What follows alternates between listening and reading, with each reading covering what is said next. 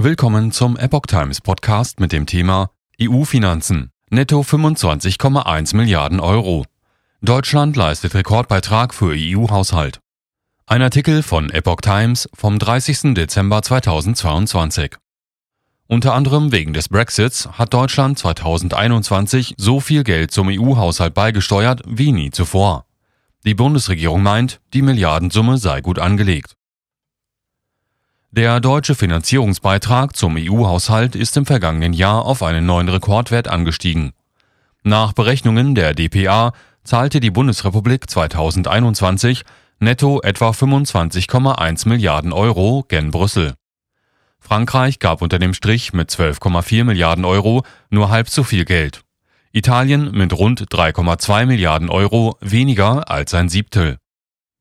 Größter Empfänger Polen. Der in absoluten Zahlen größte Nettoempfänger war den Berechnungen zufolge Polen, das aus dem EU-Haushalt etwa 11,8 Milliarden Euro mehr herausbekam, als es einzahlte. Danach folgten Griechenland mit 4,5 Milliarden Euro, Ungarn mit rund 4,1 Milliarden Euro und Rumänien mit knapp 4 Milliarden Euro. Diese Länder bekommen insbesondere EU-Mittel zur Unterstützung von Landwirten und wirtschaftsschwachen Regionen. Im Jahr 2020 hatte der deutsche Nettobeitrag mit etwa 19,4 Milliarden Euro noch deutlich niedriger gelegen. Bei den Verhandlungen zum EU-Finanzrahmen für die Jahre 2021 bis 2027 willigten die Bundesrepublik und die anderen Nettozahler dann jedoch ein, ihre Beiträge noch einmal zu erhöhen, um den durch den EU-Austritt des Nettozahlers Großbritannien entstandenen Verlust weitgehend auszugleichen die sowohl für den EU-Haushalt als auch für die Einhaltung der Rechtsstaatlichkeit in der EU zuständige EU-Kommission wollte die Zahlen auf Anfrage der dpa nicht kommentieren. EU hält Begriff Nettozahler für obsolet. Seit dem Jahr 2020 veröffentlicht die EU keine Angaben mehr darüber, wer zu welchem Anteil Nettozahler innerhalb der Staatengemeinschaft ist. In Brüssel sieht man den Begriff als weitgehend obsolet an. Unter anderem heißt es, dass sich gerade bei großen Infrastrukturprojekten Kosten und Nutzen der Einzelstaaten nicht mehr trennen ließen. Ex-Haushaltskommissar Günther Oettinger erklärte bereits im Jahr 2018 die Debatte um Nettozahler und Nettoempfänger für zunehmend Sinn entlernt. Allenfalls in Bereichen wie Agrarmittel oder Kohäsion lasse sich daraus lasse sich daraus eine Aussage über mögliche Gleichgewichte und Ungleichgewichte treffen. Aber bei grenzüberschreitender Infrastruktur, gemeinsamen Grenzschutz, Forschung und Entwicklungshilfe ist die Nettozahlerbetrachtung schlicht Blödsinn, sagte Oettinger.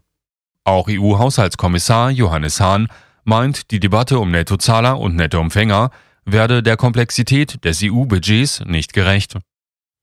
Deutschland pro Kopf nur noch knapp größter Nettozahler. Auf Grundlage des Bruttonationaleinkommens hingegen sehen die finanziellen Belastungen anders aus. Dieses setzt die absoluten Beitragssalden in Relation zur Wirtschaftskraft und Einwohnerzahl der Länder. Deutschland steuere demnach, so schrieb der Münchner Merkur, 0,58 Prozent seines BNE netto zum EU-Haushalt bei. Die Niederlande 0,48 Prozent, Schweden 0,46 Prozent sowie Frankreich und Dänemark mit je 0,43 Prozent liegen nicht wesentlich dahinter.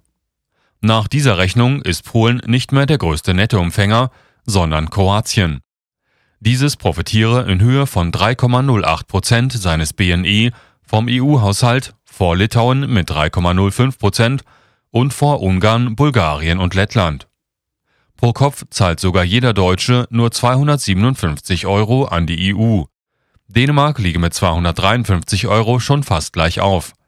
Größte Profiteure nach dieser Betrachtung wären Litauen mit 586 Euro, Estland mit 563 Euro und Lettland mit 478 Euro pro Kopf. EU-Haushalt Berlin profitiert.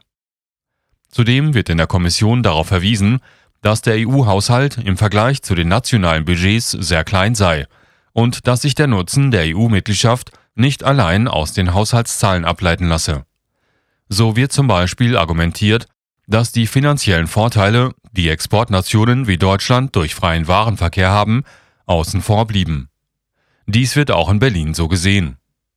Keine andere europäische Volkswirtschaft profitiert so sehr vom EU-Binnenmarkt wie die deutsche, heißt es auf einer Webseite der Bundesregierung. Deutschland zahle viel Geld in den EU-Topf ein, profitiere aber noch mehr davon. Wie viel Geld ein EU-Staat in den Gemeinschaftshaushalt einzahlen muss, richtet sich im Wesentlichen nach seinem Anteil an der Wirtschaftskraft der EU. Pro Kopf gerechnet sind neben den Deutschen vor allem auch die Dänen, Schweden, Niederländer und Österreicher wichtige Nettozahler